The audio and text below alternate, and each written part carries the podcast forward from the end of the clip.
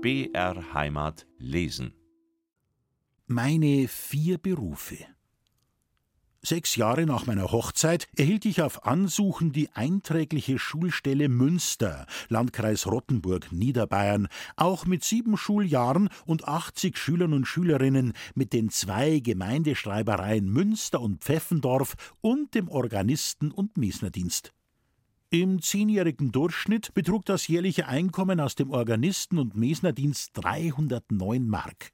Dieser Betrag wurde als Gehaltsteil angerechnet, weil der Kirchendienst mit dem Schuldienst organisch, also pflichtgemäß verbunden war, und ich erhielt deshalb vom Rentenamt Malersdorf nicht das ganze Lehrergehalt von 1200 Mark jährlich, sondern nur 891 Mark. Da die durch den Kirchendienst an Unterricht versäumte Zeit nachgehalten werden sollte, wären die auswärtigen Schulkinder noch später nach Hause gekommen. Ich fühlte mich im Gewissen nicht verpflichtet, diesen Gehaltsteil zu 309 Mark zweimal zu verdienen, zuerst in der Kirche und dann wiederum in der Schule, betrachtete vielmehr diesen Abzug vom Lohn als Diebstahl. Der bayerische Staat allerdings ersparte dadurch sieben Millionen Mark an Ausgaben für die Lehrergehälter. Es gab sogar Schulposten in großen Pfarreien, wie zum Beispiel Felden an der Vils, wo der Lehrer vom Staat überhaupt kein Einkommen bezog und den Betrag von über 1200 Mark sogar zum Unterhalte des Hilfslehrers verwenden musste. Meinen Stellvertreter im Mesner, hauptsächlich Sakristeidienst, und für das Taganläuten um 5 Uhr hatte ich selbst zu bestellen und jährlich mit 40 Mark zu entlohnen. Für die zwei Gemeindeschreibereien von Münster mit 200 und Pfeffendorf mit 300 Seelen erhielt ich 500 Mark jährlich. Ich suchte um Trennung des Kirchendienstes vom Schuldienst nach, erhielt aber vom Ministerium den ablehnenden Bescheid, dass hierfür keine Mittel vorhanden seien. Wie vorauszusehen, erregte mein Vorgehen Missfallen bei der Geistlichkeit. Der geistliche Rat Leopold M. in Rottenburg, Lokal- und zugleich Distriktschulinspektor, bezeichnete mich schon bei meinem Dienstantritt in Münster als einen Mann nach dem Herzen der bayerischen Lehrerzeitung. Die Dorfkirche Meine Frau Marie musste an Festtagen die Kirche schmücken.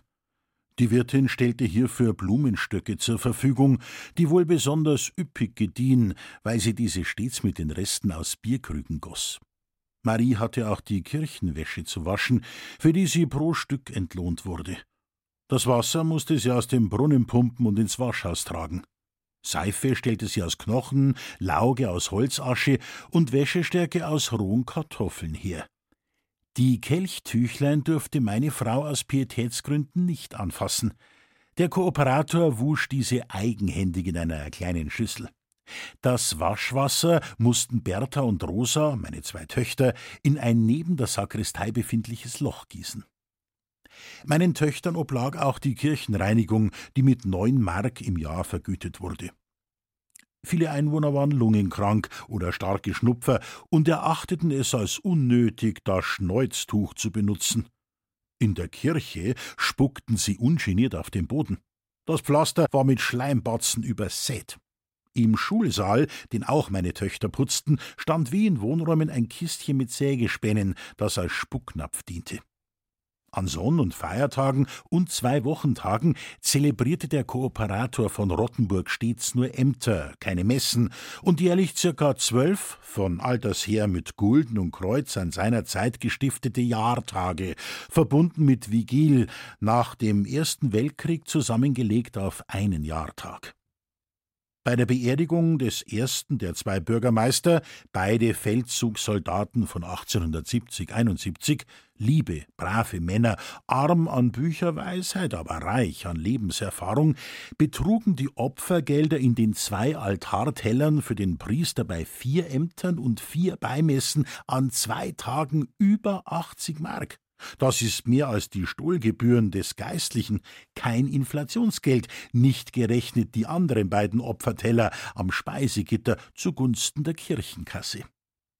Durch viele Gesuche an vermögliche Filialkirchen der Pfarrei und an staatliche Behörden wurden so viele Zuschüsse gewährt, dass ohne Beihilfe der Gemeinde Münster eine Feuerlöschmaschine um 1700 Mark und eine Turmuhr um 1200 Mark beschafft werden konnten. Im Jahre 1905 erhielt die Kirche Münster aus eigenen Mitteln eine neue Orgel mit zwei Manualen von der Firma Edenhofer Deckendorf. Der geistliche Rat im Jahre 1910 wurde das Rapsöl für das ewige Licht immer schlechter. Das Licht brannte schwächer und erlosch manchmal. Da mahnte der geistliche Rat, Sie haben unter einer Todsünde die Verpflichtung, das ewige Licht zu unterhalten. Ich entgegnete, dass meine Frau ohnehin mehrmals des Tages nachsehe und das erloschene Licht wieder anzünde. Bei dieser Gelegenheit verbot er uns auch unter Sünde das Tischrücken, von dem er erfahren hatte. Ich erzählte dem Kooperator, dass meine Frau die Todsünde fürchte, weil das ewige Licht öfter ausgehe. Überrascht darüber antwortete er, wer spricht denn von einer Todsünde? Der macht sich seine Sünden grad selber.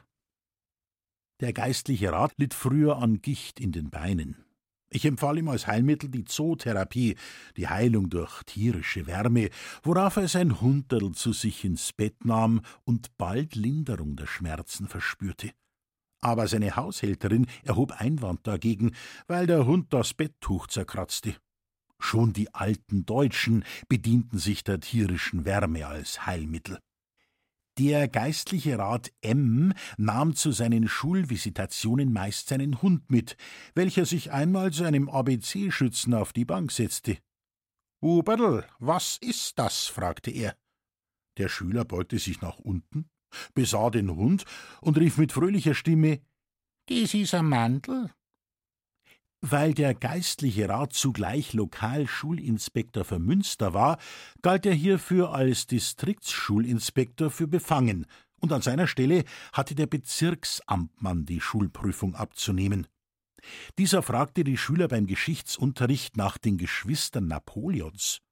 Es ist zu vermuten, dass auch in französischen Schulen danach nicht gefragt wird. Ein Schüler hatte ein zerschnittenes Gesicht wie ein Akademiker. Auf die diesbezügliche Frage des Examinators antwortete er laut und deutlich Das kommt von der Zangengeburt. 1911 war ein trockener Sommer. Der geistliche Rat war schon schwer krank. Die Landwirte ersuchten den Pfarrverweser M um einen Bittgang zum Wallfahrtsorte Heiligenbrunn bei Rottenburg. Er fragte, haben die einen Regen? Die Bauern verneinten. Darauf M, dann kriegen wir auch keinen. Und wenn, dann lassen wir ihn ihnen. 1912 gestaltete sich die Krankheit des geistlichen Rates lebensgefährlich. Die Bürger von Rottenburg baten dem Pfarrverweser um eine neuntägige Andacht zur Gesundung des Kranken. Er lehnte ab mit den Worten Wegen unserer Novene hängt ihm der liebe Gott keinen neuen Darm ein. Der geistliche Rat litt an Darmkrebs, und starb noch im selben Jahre. Diese beiden Begebenheiten erzählte mir Pfarrverweser M. selbst. Ohrschloch und andere Naturalien. Die Bevölkerung der zwei Gemeinden war dem Lehrer gegenüber sehr freigebig und beschenkte ihn mit Naturalien nach genauen Aufschreibungen im Werte von 500 Mark jährlich. Beim Leichenschmaus war ich entweder Gast oder holte das Essen für meine Familie aus dem Wirtshaus. Einmal beobachtete ich, wie die Wirtin Eier in der Suppe hart kochte. Der Wirtssohn, ein Riesenmannsbild, brachte eines Tages meiner Frau eine Schüssel mit Innereien, strich seine vom Schlachtfest blutige Schürze glatt und donnerte mit durchdringender Bassstimme Da bringe dem Herrn Lehrer sein Hirn. Fleisch aus der Schlachtschüssel befestigte ich an einem Strick und hängte es zum Frischhalten in den Brunnenschacht. Eines Tages war das Fleisch verschwunden. Lausbuben hatten den Strick durchgeschnitten. Ohrschloch bekam ich in einem Bauernhaus angeboten und ein anderes Mal Ochsengurgeln. Von einer Bauersfrau wurde ich freundlich zu Besuch eingeladen. In angenehmer Erwartung stand ich eines Tages vor der Tür und hörte, als ich mich eben noch geräuschvoll geschneuzt hatte, dass sie sich etwas zu laut sagten: Der geht uns grad noch ab mich mit Götzens einladenden Worten beruhigend, klopfte ich an.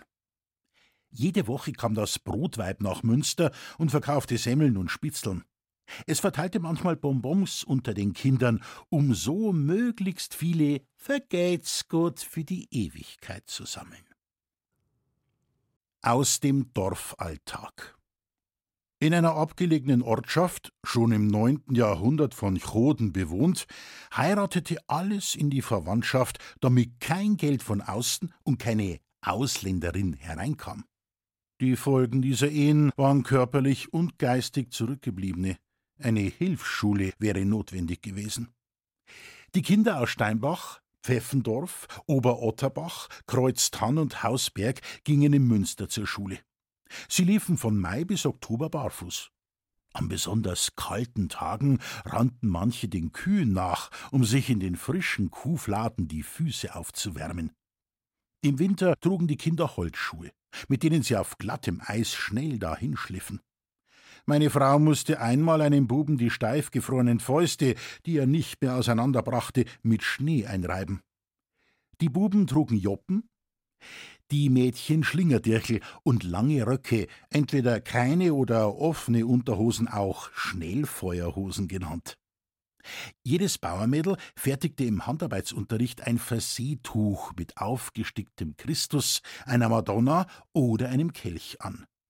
Junge, unverheiratete Mädchen trugen beim sonntäglichen Kirchgang lange seidene Kopftücher und Joppen aus Seide oder Plüsch. Alljährlich kam der Plüschschorsch, ein Hausierer nach Münster, und verkaufte diese Stoffe. An Fasching ritten Burschen auf Pferden durchs Dorf, knallten mit Geißeln und hauten mit Schweinsblasen zu. Schreinermeister Johann D., ein Mainburger, der in seinen Gesellenjahren ganz Deutschland durchwanderte, auch die Inseln Usedom und Wollin, war mit seinem Schulgeld vierteljährlich 24 Pfennig pro Kind, stets im Rückstand. Bei einer Gemeindeversammlung wurde er vom Schulkassier aufgefordert, seiner Zahlungsverpflichtung nachzukommen, worauf er sich von seinem Sitz erhob und energisch verteidigte mit den Worten Stöckel, so hieß der Kassier, noch ein Wort, wenn ich höre, dann zeig ich dich an wegen Erpressung.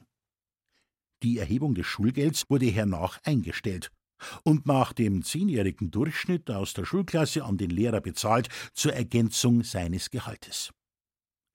Zur Beerdigung eines seiner Kinder hatte der Schreiner den kleinen Sarg nur einmal leicht angestrichen, und es war daran noch zu lesen Frank und Söhne. Die Brettlein waren einer Kiste des Kaffeeversandgeschäftes Frank und Söhne entnommen. In einer anderen Familie verstarb jedes Kind bereits im ersten Lebensjahre aufgrund unzureichender Pflege. Der letzte und einzige Nachfahre überlebte nur deshalb, weil meine Frau ihn wochenlang ganz zu sich nahm und betreute. Der Kindsvater, ein Bauer und Jäger, konnte seine Ehefrau nicht mehr leiden und beschrieb im Wirtshaus sein Eheleben so: Wenn ich bei der Nacht wach werd, hau ich um mich. Ein Bettelweib, das ohne Unterstützung in einem winzigen Stübchen hauste, sah sich zum ersten Mal im Spiegel, humpelte auf ihn zu und staunte: Was kimmt denn da für ein Weiberts, die ist mir auch bekannt? Ach, jetzt hab ich mein eigener Narren gesehen. Leideln, wo's heutzutage alles gibt. Die Auffassung war verbreitet, aus dem Spiegel schaut der Teufel raus. Ein Kind darf man nicht in den Spiegel schauen lassen, dass es nicht zu stolz wird. Auf einem Hof in Steinbach waren kriegsgefangene Franzosen und ein Italiener aus dem Ersten Weltkrieg. Bei Einberufung des letzten, sehr kurzsichtigen Sohnes vier Söhne waren bereits gefallen, rief ein Franzose diesem nach, als er den Hof verließ Deutschland kaputt. Der Italiener prägte den klassischen Ausspruch in Bayern immer drei Schaf und zwei Gug. Damit waren die Gefangenen, welche gut gehalten wurden, und die Wachmannschaften gemeint. An Sonntagen fanden sie sich auf einem Bauernhofe zusammen und unterhielten sich gesellig bei einem Fassbier. Ein Gütler geriet beim Stockreuten so in Wut, dass er unter Schelten und Fluchen und unbändigem Geschrei sich splitterfasernackt auszog und den Teufel anrief, ihn zu holen. Andern Tags meinte er, der Teufel hätte ihn aufgrund dieser eindringlichen Einladung bestimmt geholt, wenn es diesen heidnischen Dämon wirklich gäbe. Grabgeschichten Die Totenfrau ging von Haus zu Haus und berichtete nach den einleitenden Worten Ich dat bitten, wer, wann und wo gestorben war. Der Tote wurde, eingerahmt von Kerzen und Blumen, drei Tage lang im Haus aufgebahrt. Man kam, um Abschied zu nehmen und den Rosenkranz für sein Seelenheil zu beten. Beim Hinausgehen wurde jedem der große Bierkrug gereicht, damit er sich die vom Kerzenrauch ausgetrocknete Kehle durchspülen konnte. Dazu durfte er einen Brocken Brot abbrechen. Einige Männer hielten im Wechsel Nachtwache beim Toten. In einem Falle mussten die Männer, die in ein Gehöft unweit Münster zur Totenwache kamen, unverrichteter Dinge wieder abziehen. Was wollt's denn, die lebt noch, berichtigte der Bauer und deutete auf seine Tochter, die nach einem epileptischen Anfall wie eine Tote auf ihrem Bette lag. Ein kleiner Bub hatte sich zu Hause verbrüht, während seine Mutter den Sonntagsgottesdienst besuchte und starb trotz Umlegens der geweihten Stola. Die Knödelweiber, wetterte der Pfarrer von der Kanzel, sollen's daheim bleiben. Eine Leichenrede zu halten, war nicht jedermanns Sache. So fand ein Vereinsvorstand, der einen Kranz niederlegen sollte, keine anderen Worte als Ach Scheiß, leg mir ne so hi. Nicht besser erging es dem Vorstand des Kriegervereins. Der Kriegerverein ehrt, der Kriegerverein Ratsuchend wandte er sich an sein andächtig lauschendes Publikum. Mana, helft's mir, mir ist der Zwirn ausgegangen. Ein Knecht geriet mit der Hand in die Häckselmaschine und verlor drei Finger. Während er laut schreiend durchs Dorf lief, sammelten meine Töchter die Finger auf und beerdigten sie feierlich bei den Kindergräbern auf dem Friedhof. Die Gräber schmückte man mit Blechkränzen, die immer wieder verwendet wurden, und anderen Gegenständen, die wenig oder nichts kosteten, wie Rosen aus Krepppapier, Petersiliesträußchen und Schneebeeren. Das Grab eines tödlich verunglückten Zigeuners wurde von dessen Angehörigen alljährlich am Todestage besucht. Sie schütteten Bier darauf und gruben Zigaretten ein. Über Hausel und Hirt auch in Münster besuchten mich die Kollegen aus Kelheim, und wir unternahmen eine Fußwanderung nach Rohr, Langweid, Schierling und Paring. In Langweid kamen wir an einer Kapelle vorbei mit einer Tafel aus Stein oberhalb des Einganges. Darauf stand zu lesen Zur Erinnerung an den Soldaten N.N. Er fiel 1871 bei Orléans durch einen Schuss des Unterleibes. Im Ort gesellte sich der Apotheker zu unserer gemütlichen Tafelrunde und ließ bald einen halben Gartenspritzkrug voll Rotwein auffahren, worauf die Heiterkeit einen nicht mehr zu überbietenden Höhepunkt erreichte. Um zwölf Uhr Mitternacht klappte der Hausknecht des Gasthauses die lange Tafel des Ofentisches auf und lehnte sie an den Ofen. Sie ruhte auf einem ebenso langen Backtrog, worin sein Bettverhau lag. In aller Gemütsruhe legte er sich darin zurecht, unbekümmert um unsere ihn kaum schlafstörende laute Fröhlichkeit. Dieser Hausel war ein Gegenstück zum Hirten in Steinbach, einer Ortschaft der Gemeinde Pfeffendorf, nach seiner gewohnten Angabe 1756 geboren, also um 100 Jahre älter als er schon war. Wir feierten sein 25-jähriges Dienstjubiläum mit Freibier, Brotzeit, Tabakdose, einem halben Pfund Schnupftabak und ehrenden Ansprachen, die er mit einer Dankrede erwidern sollte. Er verschob diese Verpflichtung bis zum Abschlusse der Feierlichkeit. Aber dann war aus ihm nichts mehr herauszubringen als die Worte Ich kenn ihn nimmer. Schütz mir's Bier ins Knack vielleicht. Sitzt nur eins eine. Dann wankte er nach Hause, wie ein Harfenist nach den Saunsprossen greifend, und kroch zu seinem Hund in die Hundehütte. Man sagte mir, dass er dieses warme Lager öfter bevorzugte. Der Donisel. Ein Original war der Donisel, Jakob P., Bauer in Kreuztann. Nach Tiroler Art redete er jedermann ohne Ausnahme mit Du an.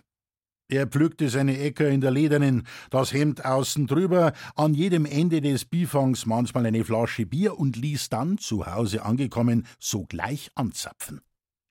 Er bestellte in Landshut bei seinen Fahrten zur dortigen Schranne für vier Personen Mittagessen. Und als die Kellnerin fragte, wann die anderen drei kämen, erwiderte er, geht die nix, oh, trag nur auf, worauf er dann die vier Portionen selber aß. Eine Gans verzehrte er allein ein Kalb zu zweien, zubereitet als Brat.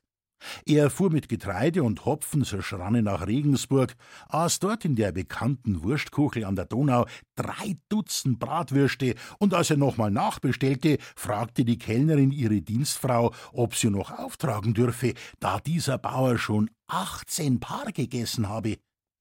Die Frau besah den Donisel vom Doniselhof und meinte, der hat silberne Knepf am Leibel, trog nur auf. Um 20 Mark wettete er mit dem Wirt, dass er mehr esse als der Hund des Wirtes, fast von der Größe eines Kalbes. Mehrere ansehnliche Portionen Fleisch wurden gemeinsam von Hund und Bauer verzehrt. Hernach brachte man noch zwei große Stücke Brot. Der Donisel verspeiste sein Brot noch, der Hofhund nicht mehr. Nach dem Mittagessen fühlte sich P. eines Tages nicht recht wohl. Er merkte ein Unbehagen und schickte nach dem Arzt, aber nicht zum nahen Rottenburg, sondern zum zehn Kilometer entfernten Pfeffenhausen. Bei Ankunft des Arztes war der vermeintliche Patient nicht auffindbar. Es stellte sich heraus, dass er mit dem Pferdegespann stillschweigend auf das Feld gefahren war. Er hatte sich mittags zum Fleisch acht Knödel der denkbar größten Sorte einverleibt und dadurch etwas übernommen, seine Unpässlichkeit war von kurzer Dauer. Als Austragsreichnis musste sein Schwiegersohn für ihn stets ein Pferd bereithalten. An einem schneereichen Wintertage nahm der Donisel nicht sein Austragspferd, sondern benutzte den Rottenburger Postomnibus zu einer Fahrt zum 30 Kilometer entfernten Landshut. Auf der Höhe oberhalb Rottenburg rutschte der Schlitten ab, stürzte in den Straßengraben und überschlug sich.